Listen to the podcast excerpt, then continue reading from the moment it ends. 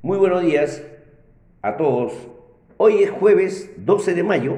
Su mini informativo lo deja seca para ponernos salidas en los reportes de hechos ocurridos, tanto en el plano internacional como nacional. Ayer en Perú, la Bamba anunció que la mesa de diálogo con las comunidades de Fuerabamba y Huancuirí fue suspendida. Vamos a desarrollar esta y otras informaciones.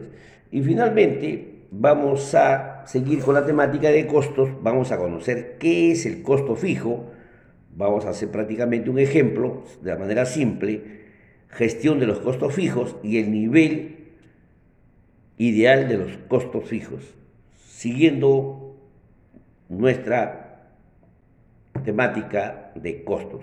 Recordemos que ayer hemos hablado del punto de equilibrio, hemos conocido un poco más cómo podemos llegar al punto crítico para no ganar ni perder. En esta oportunidad, costos fijos. Vámonos rápidamente al panorama internacional. En China, los problemas en la cadena de suministro y los confinamientos por el COVID-19 provocaron que el índice del precio al consumidor y el índice del precio al productor crezcan más de lo esperado. Funcionarios del Banco Central Europeo declararon sobre elevar la tasa de interés de referencia en julio. La presidenta de esta institución confirmó que esto se concretaría una semana después de que se culmine con el programa de compras de activos. Eh, finalmente, el flujo de gas natural de Rusia hacia Ucrania se vio interrumpido en el punto de tránsito de Sokraniva, región del Donbass, de los 95,8 millones de metros cúbicos que pasaron el martes, ayer miércoles solo se llegó al 75%. El gobierno ucraniano culpó a la separatista del Donbass de este corte, mientras que Moscú indica que esta es una medida impulsada por Ucrania. En el tema económico, los principales commodities cerraron al día de ayer, 11 de mayo, el cobre, 419 dólares la libra, el oro, 1.852 dólares por onza, sin 164 dólares la libra, y la plata 22 dólares por onza.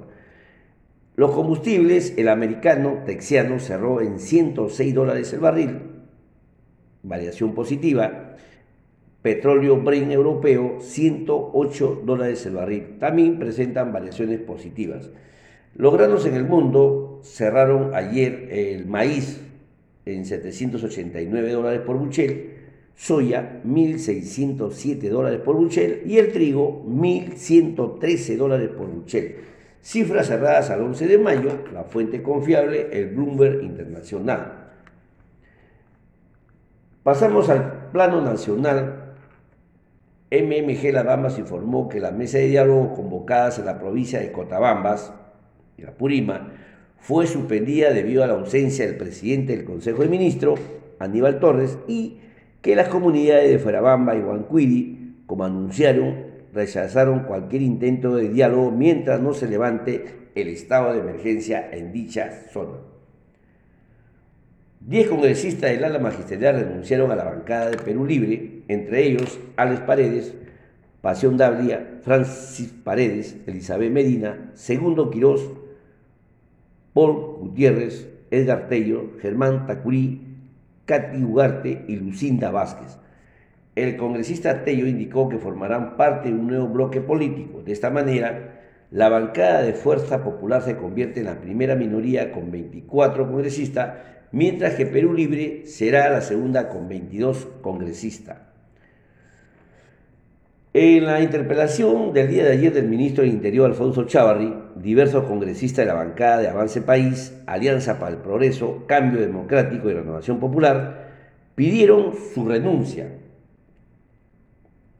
También indicó la congresista Sigiri Bazán que si el ministro no renuncia presentarán una moción de censura.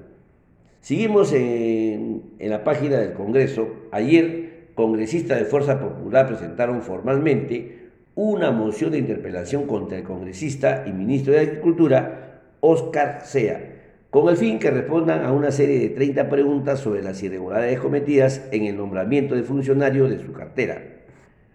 Finalmente, Scotiabank Perú anunció que concretó la venta del Crédito Financiero, subsidiaria de crédito de consumo de esta empresa, al Grupo Unicomer, multinacional de El Salvador. El comunicado indica que el acuerdo aún requiere la autorización de la Superintendencia de Banca Seguridad FP, SBS. También indicó que esta decisión responde a sus intereses de enfocarse a sus principales negocios. Tipo de cambio cerró a la jornada la baja ayer en 3.7875. BCR del Perú intervino en el mercado cambiario colocando 53 millones de dólares en su cambiario ventas siendo este el monto total de la oferta neta en la jornada de ayer miércoles. En cuanto al avance de COVID-19, fallecieron 10 personas, cifras cerradas al 10 de mayo del año 2022, en base a nuevos criterios de identificación. Fuentes confiables, MINSA, la página del Congreso, también la SBS y por supuesto el Bloomberg Internacional.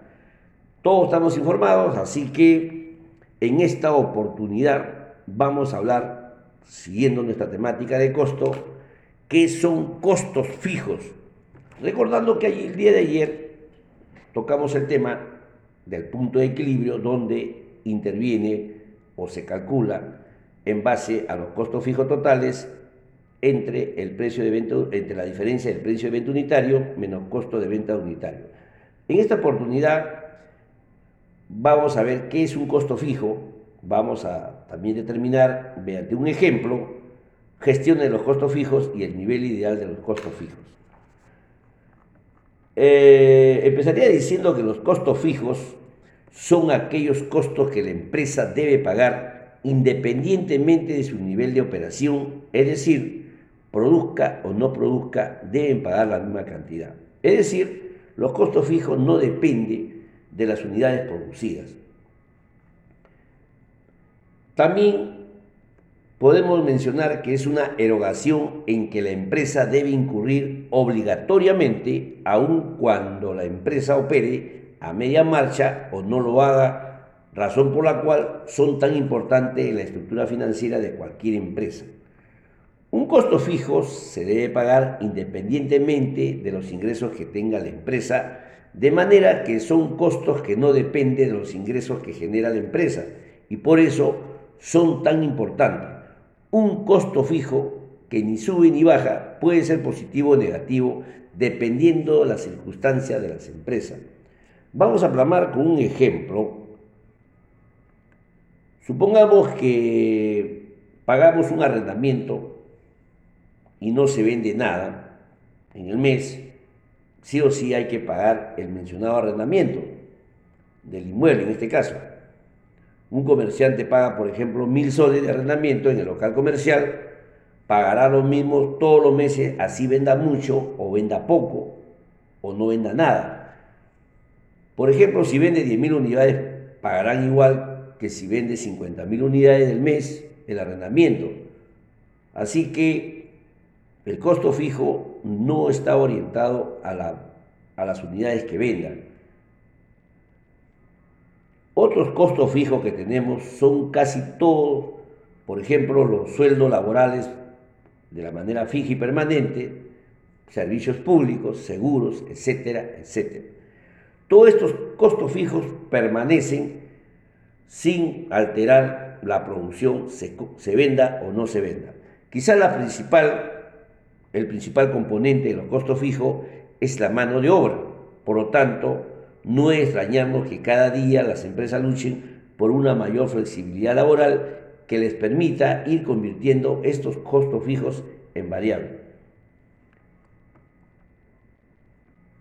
La gestión de los costos fijos representa un verdadero problema para las empresas, principalmente cuando por alguna razón sus ingresos o productividad disminuye, ya que en cualquier caso tendrán que seguir asumiendo los costos fijos y a nadie le hace gracia que mientras que los ingresos bajen, los costos no. Es por ello que las empresas hacen todo lo posible por disminuir la porción de costo fijo, puesto que ello le permite adaptarse mejor a los altibajos operativos.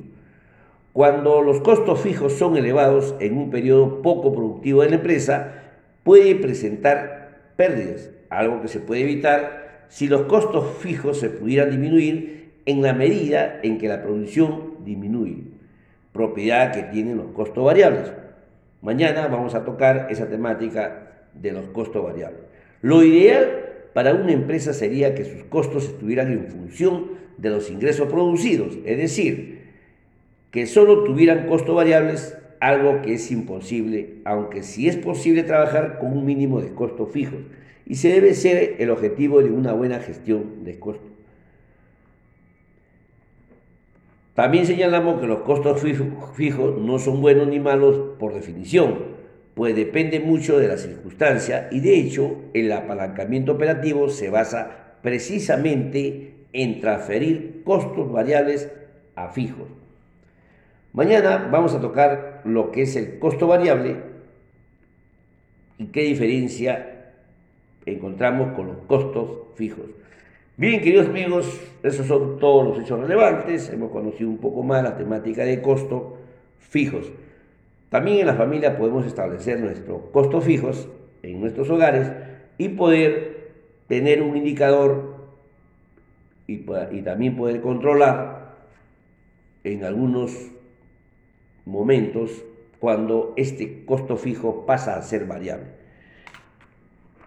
Bien, queridos amigos, esos son todos los hechos relevantes, los temas. Mañana conversaremos fin de semana, costos variables y, como siempre, a cuidarnos y sobre todo, queridos amigos, amarnos los unos a los otros. Hasta el día de mañana. Dios mediante. Gracias.